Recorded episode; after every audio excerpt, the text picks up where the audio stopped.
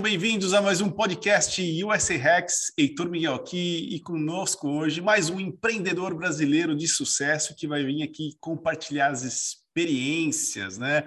Aquela batalha dura da vida do empreendedor brasileiro e empreendedor no mundo inteiro, mas são pessoas que a gente traz aqui para justamente auxiliar você a traçar esse caminho, você que está começando agora, ou que você já é empreendedor e está no meio da selva ali, às vezes não acha aquele caminho, então vamos tentar aqui que ele ajude a gente, suporte com mais conhecimento, com os hacks do USA Hacks Podcast. Seja bem-vindo, Gabriel Sens, tudo bem? E aí, Heitor, bom dia, tudo bem? Obrigado aí pelo convite, hein? Prazer estar contigo nesse, nesse podcast, nesse bate-papo. Enfim, é, agradecer também, bom, a, a, todos aí também que estão nos ouvindo aí. É, muito bom dia a todos. O Gabriel ele tem uma empresa assim que é muito muito conhecida no Brasil, né? E também ele é um empreendedor diferenciado, Gabriel. Eu vou te até é, parabenizar aqui no começo do podcast, porque você já tem operações nos Estados Unidos e eu acredito fielmente, né? Por isso que eu mudei para cá cinco anos atrás, que uma uma das coisas é, de liberdade financeira, geográfica, liberdade de tempo do empreendedor é justamente é, construir um faturamento em dólar, sabe, expandir os seus negócios, talvez não só para os Estados Unidos, mas para outros lugares onde tem uma moeda corrente forte, para você ter um rede de proteção, você também tem uma, uma novas uh, alcances, né? E a gente sabe como é difícil fazer esse, esse progresso do Brasil para fora. E eu Sim. queria a primeira pergunta entender de você como que foi isso, da onde veio essa ideia e como foi essa primeira ação para você empreender fora do país. Bom, é, Heitor, a gente estava no mercado, a Live nasceu em 2002, né? Para dar uma pequena introdução, foi fundada Boa. por mim e minha esposa Joyce Sens, né? Uh, nós éramos muito jovens na época, ainda no estágio de faculdade, eu morava em São Paulo, fazia administração, sou formado em Direito também. Ah, é? Joyce é estilista, oh, colega. É, colega. Empreendedor, né? O advogado também é um empreendedor. Foi um dos motivos e é uma. Parênteses, vai, vamos fazer um parênteses assim, vamos ser sinceros, a, a ah. faculdade de Direito dá uma boa base para o empreendedor, não dá? Com certeza, total. É muito, muito boa. Acho Mas, assim, meu coração também sempre teve esse lado do empreendedorismo desde muito cedo, né? E aí, no, durante o curso de, de Direito, eu, eu iniciei a administração. Estava sempre buscando algum negócio para empreender. Enfim, fiz uma série de atividades, enfim, procurei negócio, era fascinado por ler jornal, é, ia para as bibliotecas buscando oportunidades, no, desde tecnologia, início ainda na internet, um monte de coisa acontecendo no mundo. Uh, cheguei até a fazer um curso uma vez uh, para a área de uh, fibras óticas, porque estava explodindo fibras óticas na internet, né, em São Paulo. Imaginei, buscando talvez, oportunidade, hein, ali, buscando, sempre buscando com o radar ligado. Mas assim, aí acabou, acabei que achei, né, eu acho que a oportunidade dentro de casa, Joyce, como disse, é, é estilista, ela tem um talento natural, uma vocação para moda e já era estilista com 17 anos para algumas marcas aqui em Santa Catarina. Legal. E aí a gente falou, poxa vida, é um segmento. A gente começou a estudar, nós namorando, ela morando aqui em Santa Catarina, em São Paulo. Observamos que era um segmento ainda que estava iniciando, né? Não tinha nenhuma marca consolidada a nível nacional né? Tudo muito fragmentado ainda. E né, aqui em Santa Catarina, que é um polo do vestuário, não tínhamos nenhuma marca que, né, nesse segmento. Apresentava a região. Que, é, que era uma oportunidade, fizemos ali um plano de negócios, estudamos o mercado nacional. Ah, na época, Brasil com duas mil, é, perdão, 7 mil academias, 2% da população matriculada. Entendemos, olha, acho que é um negócio que tem, tem uma oportunidade, saúde e bem-estar é um caminho que não tem volta, né? Acho que tem tudo a ver. E, como disse, a Joyce com esse talento todo, não foi difícil a gente entender que era um, a gente teria condições de ter sucesso. Claro que nesse processo a gente buscou recurso daí, né, na família, e meus pais me apoiaram é, né, nos investimentos iniciais e, enfim, meu pai também é um, é um executivo que teve uma trajetória toda na VEG, né, uma empresa aqui de Jaraguá do Sul, que é um dos grupos top 10 aí de, capital aberto da, na Bolsa Brasileira, hoje de valor de mercado. Certo. E a gente vê essa trajetória de gente muito simples, de mais de muito sucesso, muito trabalho, de muita dedicação e que começaram lá embaixo, pequenos, no Brasil ali muito, né, nos anos 60, com muita dificuldade de tecnologia, de tudo, e um sucesso enorme do que se tornaram, né, uma empresa de engenharia hoje global, na verdade. Então, nos orgulha muito ver esse, esse sucesso das empresas e acho que despertou muito em mim esse, esse lado empreendedor. Uh, aqui tem outros cases também, mas enfim, então esse foi talvez muito da inspiração no dia a dia em casa, ver o pai, né, participando daquilo, é, enfim, ver a trajetória da empresa crescendo, ele é acionista, também diretor da empresa. Isso tudo inspirou muito. Que legal. E então, aí a gente montou. Do, seu pai faz parte do conselho, então. Ele participou do conselho, né, até os 70 anos de idade. Ele entrou com 25, foi contratado pelo fundador, primeiro engenheiro da empresa. Né, hoje é uma companhia com mais de 2 mil colaboradores, inclusive está fazendo aniversário hoje de 60 anos. A Sério? Que legal. É. Mas enfim, então, é, long story short, né? Então essa foi um pouco da minha meu background. É, e aí a gente pensou num nome que tivesse fosse curto, sonoro, fácil de falar em todas as línguas e que pudesse ter um potencial de ser global, né? Aí chegando um pouco nesse sonho de internacional da tua pergunta inicial e enfim, né? Que tivesse a ver com vida, saúde, bem-estar. Então, é, eu fui até intercambista, né? No, é, fiz intercâmbio nos Estados Unidos, morei em casa de família ali, né? Sim. Fiz o meu último ano do, do high school, né? Do segundo grau nos Estados Unidos e falei com eles na época, ó, tô pensando em fazer isso, pensei em alguns nomes live, live e tal, e aí a gente chegou no live com um ponto de exclamação que era para simbolizar atitude jovem, uma marca, né? Enfim, que estava chegando para se diferenciar no mercado. Então, eu acho que assim, a gente nasceu desde o dia 1 um, com uma ambição grande de ser uma marca global, internacional, né, num segmento que tinha é, capacidade de ser, é um segmento né, global também, né, o fitness, o activewear, é hoje é um, é um estilo de vida, né, que as pessoas levam, Concordo. E ele leva algumas vantagens porque ele é um negócio que tem um produto que é seasonless, né? Sem estação, a gente pode usar roupa de ginástica no inverno e verão, a gente desenvolve as coleções hoje aqui no Brasil, mas leva esse mesmo produto para os Estados Unidos. É o que a gente vende hoje nas nossas lojas ali. Então, enfim, a gente entendia que era um negócio que nos permitia essa expansão internacional. Mas começamos lá, 2002, a Live foi crescendo, inicialmente mercado atendendo lojistas multimarcas, sempre com o sonho de estar no varejo. E aí, na, na, evolução da trajetória, em 2015, né, o Brasil aí começou o dólar a disparar, é, muitas mudanças, a nossa mercado, a economia também passando por algumas turbulências. A gente começou a expandir varejo, né, já estava franqueando e algumas lojas próprias. A gente falou, poxa vida, mercado americano, né, bom receita em dólar, como você falou, né, é, Miami, que era a cidade que a gente pensou, uma cidade que é muito, é, digamos, latina, né, internacional.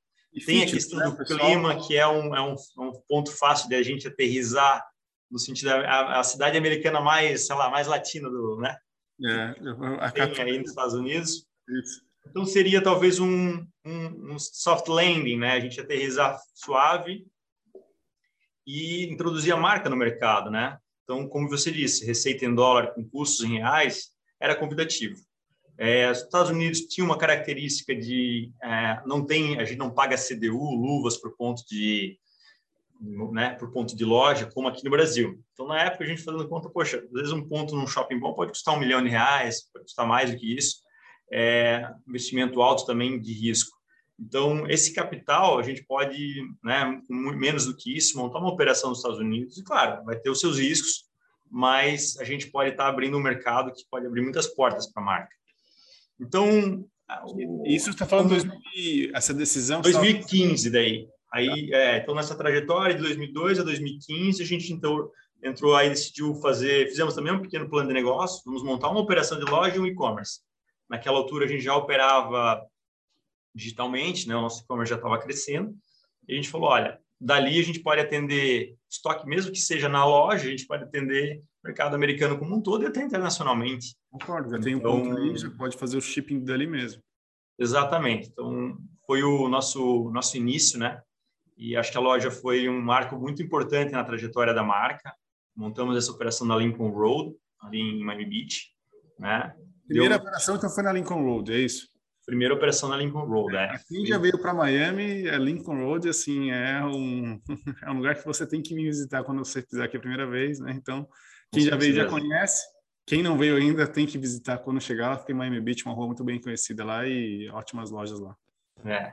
E é uma operação que já estamos aí com seis anos, né? Enfim.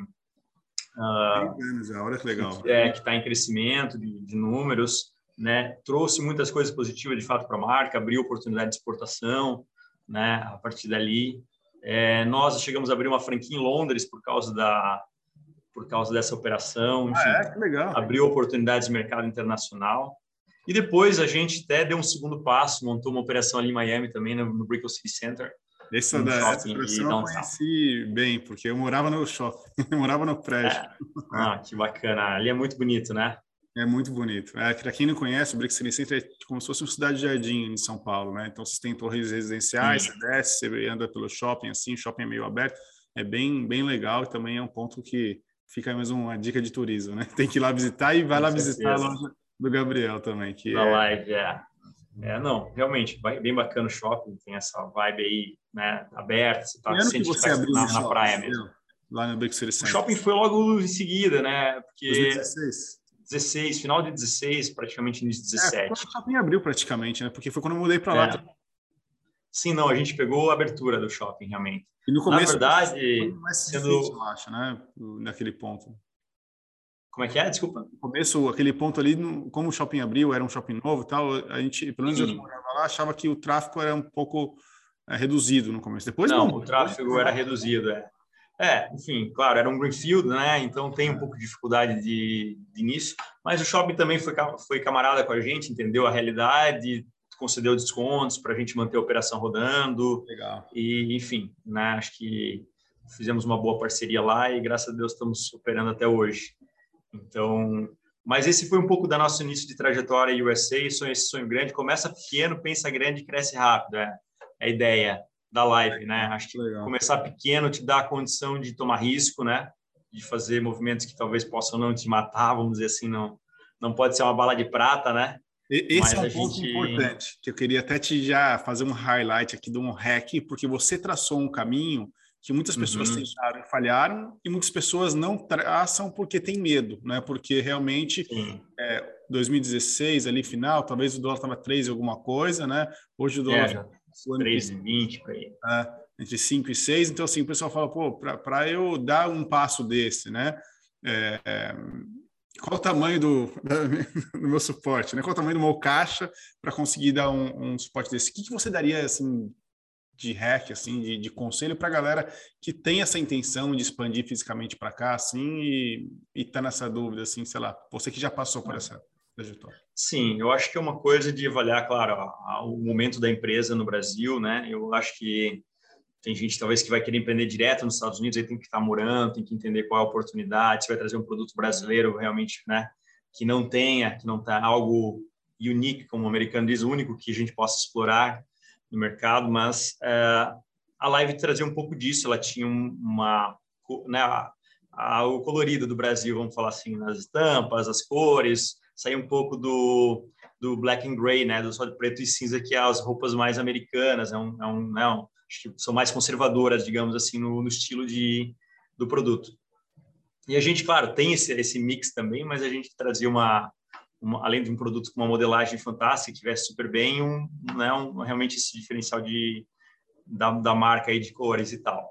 É, mas eu diria assim, claro, tem que estudar bem o mercado, né? É importante ter um caixa assim, né? Você ter uma, uma reserva financeira para algum imprevisto, não, às vezes a gente tem um faz um plano de negócio, normalmente a gente acaba tem que ser conservador, né? Porque senão realmente você pode se frustrar e e se em poucos meses não der certo, né, você tem uma operação que não que acabou quebrando por esses detalhes. Então, eu analisaria bem se a empresa tem um background bom aqui no Brasil e já tem uma condição de fazer um investimento disso e também fazer um, um pensar num valor quanto que eu estou disposto a botar e se daí não der certo stop loss, né? Para de, de perder, paramos por aí. E em termos então... de tempo, né? Porque assim no Brasil o pessoal nós empreendedores brasileiros aguerridos, né? Eu me incluo porque é assim, no Brasil você quer abrir um negócio e no primeiro mês da, da, da lucratividade. Aqui eu acho que a linha é mais longa, né? O é, que, que você tem de experiência que você poderia passar também de, de hack, assim, que, em termos de que esperar, assim, de maturação de uma loja aqui, por exemplo? Olha, é bom, de novo, depende muito do segmento, mas é uns dois anos uma maturação de uma loja, né? Então a gente ah, pegou assim um, um, a live veio crescendo, mas foi também gradativamente, não foram, não foi nenhum boom assim, né, de crescimento. É, no começo eu posso dizer até que a gente pagou um pedágio mais caro, isso foi um, um fator difícil. É, custo de ocupação bem elevado. O que, que aconteceu? Marca brasileira, sem crédito dos Estados Unidos, empresa nova, né? Poxa, mercado para alocar para nós, eles toparam fazer um contrato só de um ano, né? Com possibilidade de renovação. E aí esse foi talvez um momento difícil da decisão. Vamos ou não vamos? Bom, um ano. E aí se der, der errado, vai investir na loja e perde tudo, né? Ao mesmo tempo não tem as luvas, como eu falei aqui e tal, mas investimento para montar a loja em dólar também não é tão baixo. Uh, por outro lado, se der certo, a gente pode renovar e, e vida que segue. Eles nos exigiram seis meses de aluguel adiantado e mais um mês de security deposit, que é os depósitos de segurança para. De, de 12 meses você estava pagando 7 já. Olha 7 na frente. E o valor que ele botou de aluguel foi tão alto que no fundo, se não pagasse mais nada, já estava tudo certo, eu acho. Mas foi a, a barra que eles levantaram para nós. Né? A gente não atingiu de, no primeiro ano as nossas metas que a gente imaginava de, de venda para aquele valor de, de, de, aluguel, né? mas chegamos próximo daquilo. E aí fizemos um trabalho de branding também local, com influencers e tal. E quando chegou o primeiro ano de vencimento do contrato, a gente conversou com eles, e aí, vamos renovar? Eles quiseram renovar, né? O mercado tinha dado um cool down, porque aí o, o 2015 foi um período que o varejo também, loja física, estava muito aquecido então tinha pouco, pouca vacância no mercado e a gente estava ainda com valores de aluguéis muito altos. De lá para cá o mercado caiu um pouco, né? nós temos aí um, um e-commerce que vem tomando receita do varejo físico, né? A não ser de algumas marcas que têm feito muito bem a lição de casa. Oi? E-commerce aqui nos Estados Unidos, você está falando? É, nos Estados Unidos, sobretudo, ah, né? Você vê a, os shoppings, às vezes, ano a ano, até o tráfego um pouco menor de pessoas, em função também da, da venda online. É, então, claro, as pessoas vão, frequentam shoppings, hoje muito mais por experiência de lazer e convivência, né? Então lá aproveitam para fazer suas compras. Então, é, mas aí, resumindo, a gente conseguiu renovar com um valor bem mais baixo. Então, conseguimos baixar 40% o aluguel para o segundo ano. E aí foi onde a loja começou a, a ter resultados positivos e, e ter rentabilidade. Mas se a gente não tivesse esse, capital, então, inicial para bancar esse primeiro ano, talvez a gente teria naufragado realmente. E aí fomos, conseguimos renegociar e, como eles estão lá seis anos já, foi um risco, podia ter, ter termos perdido esse capital, mas graças a Deus deu certo aí.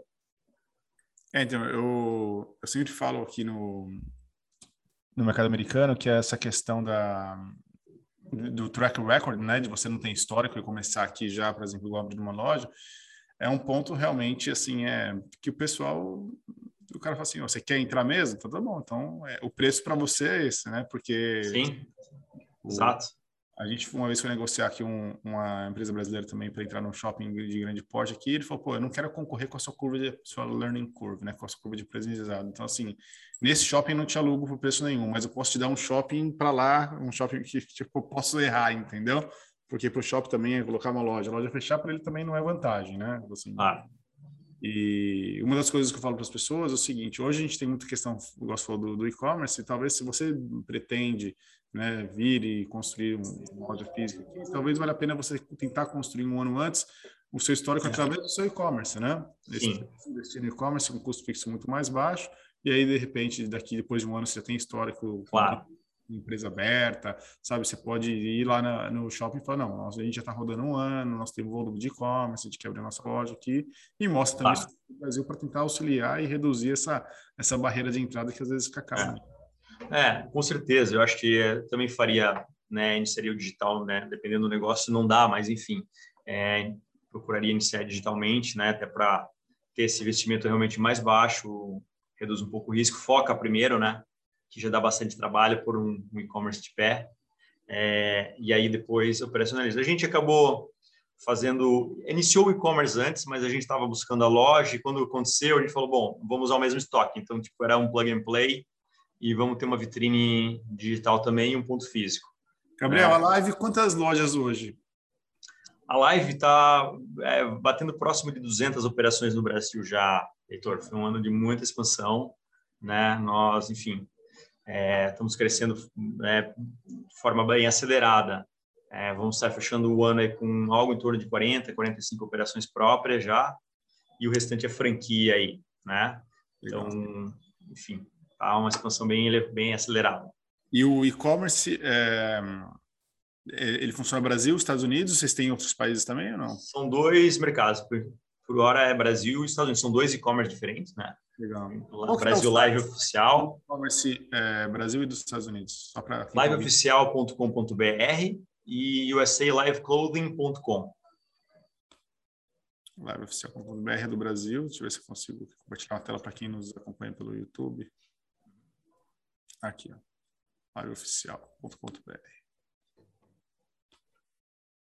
Então, para quem está no YouTube aí, pode dar uma olhadinha na compartilhamento de tela. Legal, isso aí. Hum. Esse é o site brasileiro, né?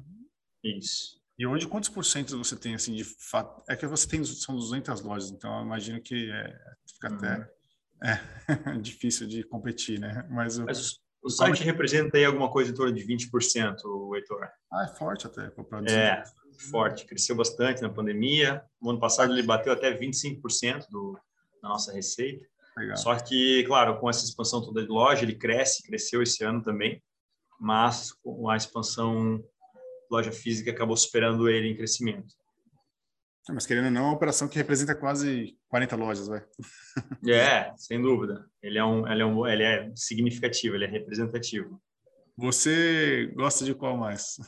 Você gosta mais? Você tem aquele uh, carinho mais pelo digital? Ah, não, a gente entende que a, né, a marca tem uma presença digital e física. Eu acho que é, ambos têm a sua, a seu atrativo. Vamos falar assim, a loja hoje você tem condições de fazer experiências, de ter contato com a marca, de sentir, tocar e viver um pouco mais o nosso DNA, digamos assim.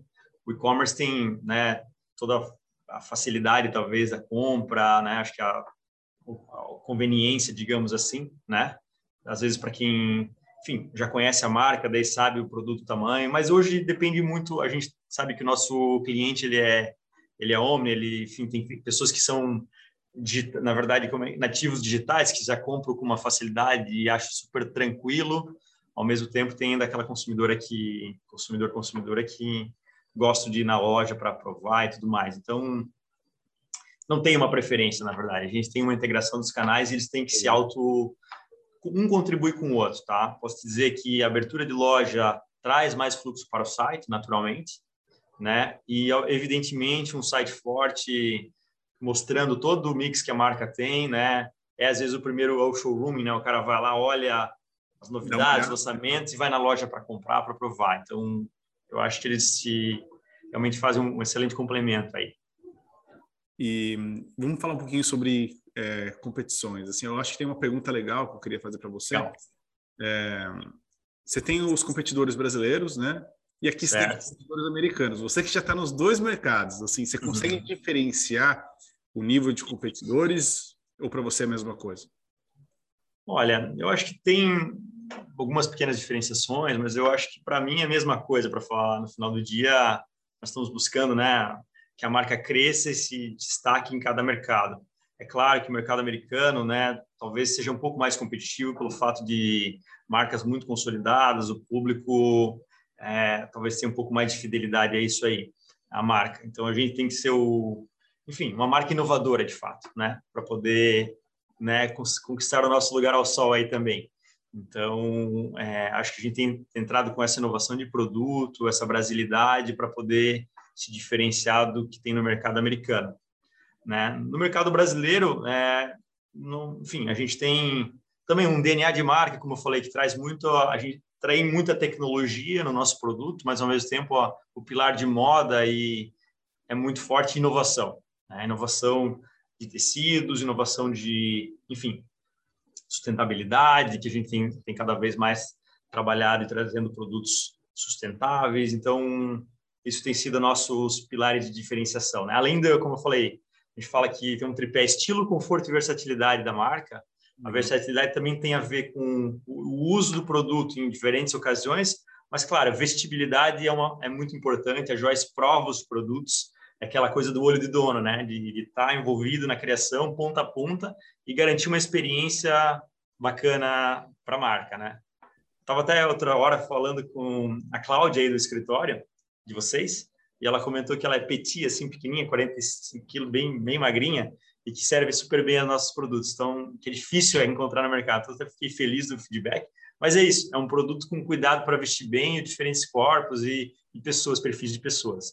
Não, legal. É, na questão do, de competidores, eu te pergunto porque é o seguinte, o, uma das características fortes do mercado americano aqui, primeiro que é ultra demanda, né? Assim, você tem uma demanda Sim. quase que infinita, né? Se você for colocar volume de vendas, se você for buscar dados assim, assim é coisa de cair o queixo mesmo, que você fala, nossa, é, é, muito forte mesmo o volume de demanda, o pessoal compra mesmo, compra online, compra físico, compra tudo. É, mas, né, o pessoal fala que a, uma das dificuldades aqui é que os, com, os competidores são mais profissionais, entendeu? Então você fica mais, mais, mais difícil de você. Verdade. No Shopping Bricks Eles Center mesmo tem uma marca super famosa lá, não sei se, mas assim, tá ali, pô, e você tá batendo de frente, claro. você tá competindo, não sei se é mesmo andar, no andar de baixo, eu acho, talvez. Andar de baixo. Você tá competindo com uma marca, meu, que é. Eu nem sei, você Global. sabe? É, uma marca global. Eu sei que você tá falando. Aí tem uma marca, sei lá, assim, é, que ela traça um peso americano aqui, que, sei lá, parece uma marca muito forte mesmo, entendeu? Não sei quantas lojas tem, mas aqui nos Estados Unidos você vai ver, tem mil lojas, entendeu? Só nos Estados Unidos. É. E, é, e é uma dificuldade, né, para o empreendedor brasileiro vir para cá e, cara, tô competindo aqui na, na tá, tô jogando na Champions League, entendeu? Você, eu tô batendo de frente com os caras que estão, sabe, com poder e, e, principalmente com fundos e com volume de capital muito agressivo, entendeu, por trás. Com certeza, claro, a gente tem que trazer a nossa, de novo, o, nós temos é, muitas vendedoras é, brasileiras na loja, perfil, enfim, latino tem americanas também, mas acho que a gente traz o calor do atendimento, a proximidade, relacionamento e o produto, né? A gente procura, como eu falei, o DNA do, do produto tem a questão do estilo muito forte, da, de moda, as mulheres provam para o provador e saem encantadas. Então, isso tem conseguido permitir que a gente compita com, esse, com esses players, mas, de fato, eles têm muitos recursos, tecnologia, marketing, né? Então, são, é, são realmente marcas consolidadas e que estão na, na cabeça das pessoas. Então, realmente é uma luta dura, mas graças a Deus a gente tem conseguido competir por, por esses diferenciais. Mas é legal, assim, é legal ouvir isso de você, porque assim, a gente tem capacidade de, de brincar, entendeu? Assim, no, no, no, final das contas, vocês estão ali no mesmo shopping, com o mesmo consumidor, e o que você falou, você traz toda aquela questão que a gente está acostumado no Brasil, desde o atendimento, né? Traz cores, traz todo o tripé que você falou para eles e você consegue, sei lá, ter um tato assim que talvez eles ali, por ser uma estrutura muito robusta, muito, sei lá, verticalizada, com fundo por trás, o cara às vezes nem vai ver. Ele está vendo o número no final da tabela e você não consegue até ter essa experiência. Você falou, a sua esposa de vestir a roupa e está participando da criação Exatamente. e desenvolvimento da, da roupa. É, tem um carinho, um cuidado, um zelo maior né, no produto. Quando a gente, enfim, a Live é uma marca verticalizada também, a gente produz os nossos produtos aqui no Brasil, Santa Catarina. Legal. Até colocamos né, que a gente é, made with love in Brazil aí nos Estados Unidos, então tá nas nossas vitrines das fachadas assim do, das lojas, né, que é feito com amor aqui no Brasil. E de fato, né, tem todo um, um cuidado assim de cada mão que passa aqui. E acho que as pessoas aos poucos sentem esse esse esse diferencial, esse zelo assim né? Então, um cuidado desde o ambiente de trabalho para as pessoas e tal. Então, acho que isso vai criando também um posicionamento de marca, né, premium que a gente também se coloca aí nos Estados Unidos para se distinguir um pouco dessas marcas aí. Legal. Mas é um ambiente competitivo. Gabriel acabou de deixar para vocês aqui mais uma aula, né? Um hack de Imagina. como competir com players, é, os maiores players do mundo, né? como jogar é. O fator também, como a gente conversou, né, Heitor? Competitividade de custo, né? A gente está custo de operar varejo é alto, né? Lojas têm aluguéis altos, folha em dólar, você tem um tem que fazer uma conta de break-even, quanto que eu tenho que faturar para para equilibrar, mas como a gente tem um custo de produto em reais bem mais baixo, então também por outro lado a gente consegue né, alcançar um break-even num patamar que não é absurdo, né? Então isso ajudou também, não vamos, né? Temos que ser honestos, então tem que ter esse fator tem que ter uma margem talvez elevada, porque o mercado americano é caro. Então, e até a sua marca decolar, pode ser né? Se a margem for muito justa, já tem que sair faturando alto. É o que a gente falou, assim, para você decolar, decolar aqui nos Estados Unidos, a pista é mais longa, né? Entendeu? É. Você já sai de helicóptero, já sai no alto. Mas aqui é mais longo, você tem que estar tá decolando um avião grandão, mas quando ele pega um impulso, ele vai embora. Não, mas, sem dúvida. Esse ponto que, que você acabou de citar, assim, ele é realmente muito importante, né? Assim, o pessoal é, que busca empreender nos Estados Unidos tem que entender que é um é um, é um aprendizado, vai que ele precisa passar, vai. E, Com certeza. E, e foco, né? Ele tem que ter alguém, seja ele empreendedor ou alguém no time que vai tocar a operação para ele, né? Para tentar, enfim, fazer as adaptações também necessárias. Eu, particularmente, me dediquei muito no início da operação. Aluguei uma, um apartamento nos Estados Unidos, passava 15 dias ali, 15 dias aqui, contratei pessoalmente todo o time, né? Trouxe para o Brasil treinamento, enfim.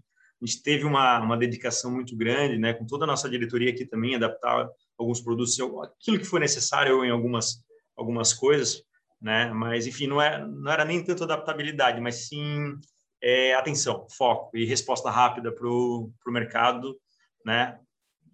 A gente, com o mercado, por exemplo, um dos itens que pegava era nós temos moda praia também. E lá o mercado é, começa muito mais cedo, então a gente tinha que ter a coleção pronta para atender, sei lá, ter produto em março já nas lojas ali, para dar suporte para o verão americano. Né? Enfim, então... Verão o ano inteiro agora. É. Usamos da praia o ano inteiro.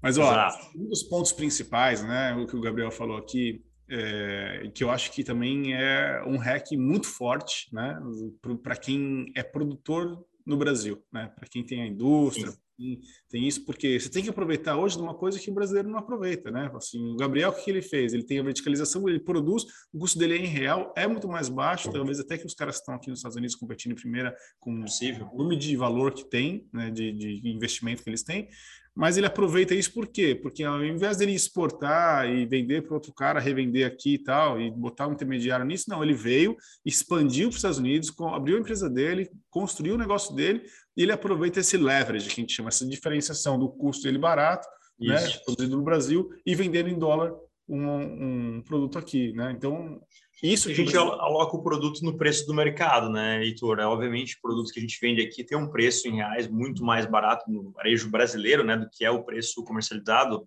nos Estados Unidos, né? Então, enfim, a gente acaba né, trabalhando no, no, no posicionamento que a gente está né, se dispondo a, a participar, né? Até de acordo com a qualidade do produto, inclusive. Sim. Eu brinco, Gabriel, que é o seguinte: um dinheiro do Brasil é um dinheiro aqui, né? É, exato. Você queria falar assim, ah, meu, meu custa um dinheiro no Brasil, você vem aqui botar 10, 15, 20 centavos o, o, valor, não adianta, porque aqui custa um dinheiro aqui também, entendeu? Claro. É, nas proporções certas, se você tem produtos que você vende a 100 dinheiros no brasileiros, você, tá, se você competir, se você for no mercado, e a mesma qualidade do seu produto, o mesmo patamar está vendido a 100 dinheiros aqui, olha a diferença que você vai ter, quase cinco vezes alguma coisa, entendeu? Exatamente, exatamente. Então, é aí que tá a sacada, é aí que tá o hack para você que está ouvindo a gente aqui. É aí que tá o hack, é, com certeza. Então, acabou de dar mais esse, essa, essa aula para gente. Show de bola, Gabriel. Não, imagina. É, mais uma perguntinha antes de eu ter uma, uma pergunta legal também que eu quero fazer para você. É o seguinte, é, eu vi que você trabalha também com muito, você falou aqui já com influencers e tal. No Brasil, Isso. o pessoal sempre fala que assim é muito mais fácil de você calcular esse retorno do investimento, né? Você contratar uns, uns influencers que têm a ver com o seu perfil, tudo. É, quando você começou a explorar aqui, primeiro, você fez isso aqui também? Se fez, como que foi essa essa experiência? Também foi uma conversão fácil ou foi mais difícil? Do que no Brasil. Time de influencers, bom, você conhece aí, nós temos uma parceira muito forte que é tá com a gente no Team Live há muitos anos, a Bela Falcone, desde 2014 juntos. Antes a gente abrir a nossa operação em 2015 aí, então a gente inclusive estivemos juntos aí em Orlando para se conhecer. Ela passou a ser então a influencer, né, a embaixadora da marca. Claro, ela tinha uma audiência muito forte no Brasil, mas ela tinha residência em Orlando, tal, fora. Então também foi um outro fator que contribuiu né? É, eles já estavam com operações, inclusive eles também de lojas aí na época, suplementos e tal. Então, enfim, era o mesmo, era um segmento análogo, digamos assim, né? É, saúde e bem-estar. E a gente pegou dicas com eles e tal. Enfim, mas aí ela fez muita divulgação também para o mercado brasileiro, o, o, brasileiro que mora em Miami, vamos lá, né? Que poderia agora consumir live ali também. Então, ajudou e a gente foi montando um time de influencers logo de início também, né? Além da Bela, outras pessoas americanas, enfim, fazendo um trabalho de seeding, de mandar produto para para muita gente ali, é, né? Principalmente na, na região de Miami, mais fora, Califórnia, etc. E ajudou um pouco no nosso awareness de marca, visibilidade, para a marca, enfim, começar a insistir, né? Enfim, pegar no mercado, digamos. Foi um começo, né? Assim, tá aí, mas, começo, é. mas você acha que a esse vezes o trabalho que é, de, de chegar a contratar influência aqui também nos Estados Unidos ou não? Foi mais esse trabalho de você mandar produto e não contratamos também contratamos é, pessoas aí americanas e, e também fizemos um trabalho de seeding de mandar o produto fazer um contato né para enfim para as pessoas estarem usando o produto da live o micro influencer digamos também né? Pegamos algumas pessoas para o time como influenciadoras né, pagas e tal, né, um investimento de marketing, e essas micro-influencers fazendo gifting de produtos para que elas pudessem usar live e divulgar também a marca. Legal. Gabriel, vamos lá. Qual que é o sonho grande da marca aí daqui a, a live daqui a 5 ou 10 anos? Você já tem isso mapeado? Você tem isso nos seus sonhos? Como que está essa questão ah. na cabeça de você? Ah, a gente fala que, bom, primeiro a gente quer ter uma, uma visão aqui que quer ser a melhor marca do mundo de moda fitness, né? Então, isso que eu gosto, a nossa, é grande, aí, a nossa missão é, é, conquistar fãs aqui. Então, Legal. propósito de levar, inspirar as pessoas a levar um estilo de vida mais ativo, saudável e feliz. Sonho, claro, a gente desde o dia 1, um, né, ter uma marca internacional, uma marca com presença global. Então, é para isso que a gente se dedica cada vez mais conquistar uma liderança no mercado brasileiro. Enfim, estamos trabalhando nesse processo aí né, com muito entusiasmo, né, enfim, muita vontade de fazer, né, fazer crescer e tem, tem dado certo, a gente tem conseguido realmente se diferenciar. Então, acho que o sonho grande é ver a marca bem sucedida no Brasil, né, líder de mercado, enfim, né, realmente surpreendendo cada dia mais com o produto, encantando esse consumidor. É, e no mercado americano também, né, de ser uma marca de destaque aí dentro, participando do ter um, um share de mercado mais relevante. Então, enfim, transformar essa marca numa, num player internacional. Acho que esse é o grande sonho. Show, é isso aí, tá no caminho certo já, pô, já é marca americana, já está consolidado aqui também, Brasil. Não, nosso, nossa história aí está no começo, né, temos que ter essa, essa humildade de reconhecer que a gente está plantando uma, uma, semente aí, mas acho que é um início de um projeto que com certeza tem potencial de crescimento aí. Mas tudo no seu tempo, hoje o foco está mais Brasil, a gente está realmente né, desenvolvendo as operações aqui, e a gente quer colocar mais energia em tempo. Está um crescimento orgânico aí. Abrimos três operações, tivemos temos também uma, uma operação em Nova York, mais mais o e-commerce, mas a ideia é expandir mais também em tempo. Não, sim, aqui também é grande, né? São quase dois continentes. Né? Não, exatamente. Aí é muito grande. E aqui também é bem grande. Gabriel, é o seguinte. É, a gente chegou aqui na fase final do nosso podcast, né? A pergunta que eu sempre faço é, o seguinte: para quem se inspira na sua história, né? Pra, às vezes é até um, uma pessoa que já é cliente de, da, da marca, agora conheceu mais a história do Gabriel Sens, da esposa, né? Da família que construiu a marca, tudo. Mas as pessoas que estão tá inspirando em vocês essa história de crescimento em termos de empreendedorismo, qual que seria o hack, né? O conselho, o advice número um que vocês deixariam para as pessoas nesse caminho do empreendedorismo? Cara, cerque de pessoas boas, né? É, se você tem traga talentos que complementem a sua seu talento, tem uma visão clara desde o início, né? Para que para ser um líder você precisa ter uma visão, né? De, de onde você quer chegar e ah, desculpa aí, me emocionei um pouquinho. É, acho que bate bastante na gente essa mas, assim, claro, você tem que ter o capital, se, traga, se você não tem, traga um sócio investidor, enfim, alguém que possa te apoiar, porque, de fato, os primeiros anos é difícil, Heitor. A gente, como diz, come um pasto duro ali no começo, é um pasto ruim, vamos dizer assim, no, não no sentido de que é, mas é que é pedra mesmo, né? Quebrar muita pedra. Ah, não pense que o mercado está ali te esperando de braços abertos. A gente acha que, que a gente tem o melhor produto do mundo, mas enfim, tem colocar uma marca no mercado, ela tem bastante barreira e e bastante obstáculo para vencer. Tem que ter muita resiliência, persistência, é, acreditar que vai dar certo e vamos resolver os problemas todo dia, vamos superá-los. Mas eu acho que é, é isso, né? Pessoas apaixonadas pelo que fazem, a liderança dando a visão, um time que se complementa e, claro, ter o suporte financeiro para poder aguentar o, início, né? Então, de repente, desenhar um plano de negócio, qual é o nosso capital que a gente vai precisar. E acho que é isso. Né? No tempo também, a, tem alternativa, né? Ah, não está funcionando um jeito, a gente muda, capacidade de ajustar as velas. Acho que tem que ter esse dinamismo também de, puxa, eu achei que era por aqui, mas não é, é para cá. Então, por isso que eu falei assim, começar pequeno é muito importante, pensar grande e crescer rápido. Começar pequeno para poder cometer erros, né? Em tudo, em tudo a gente mantém esse princípio até hoje na empresa. Então, é, se a gente vai fazer algum investimento, né? A gente procura começar pequeno porque ele permite a inovação fluir mais rápido, sabe? Então, é, seriam esses os conselhos principais, mas acho que muito amor e dedicação para e acreditar no sonho. Que legal, Gabriel. Você mandou um hack bem completo. Eu gostei, sabe? Porque assim, muita gente. Você falou de um ponto muito importante, né? E o pessoal às vezes é, esquece disso, né? Começar pequeno, eu acho que é super importante para você é, começar. Muita gente não começa, você quer já começar grande, é. e sabe organizando o negócio que nunca vai sair quando sair já saiu tarde. Então isso é um importante. Outra coisa que você falou legal também é a questão do capital, né? Assim, às vezes o pessoal, é. acha que dá para fazer tudo sem capital e não dá, né? Aqui nos Estados Unidos, eu falo que assim, eu acredito que os, os, empreendedores americanos eles aprendem as rodadas de captação tipo no kindergarten, né? Que tipo na pré é. porque o cara sabe Exatamente. no Friends, o cara sabe que investimento semente, seed money, uma série A, B, C, D de captação e até o IPO, entendeu? O tá Exato.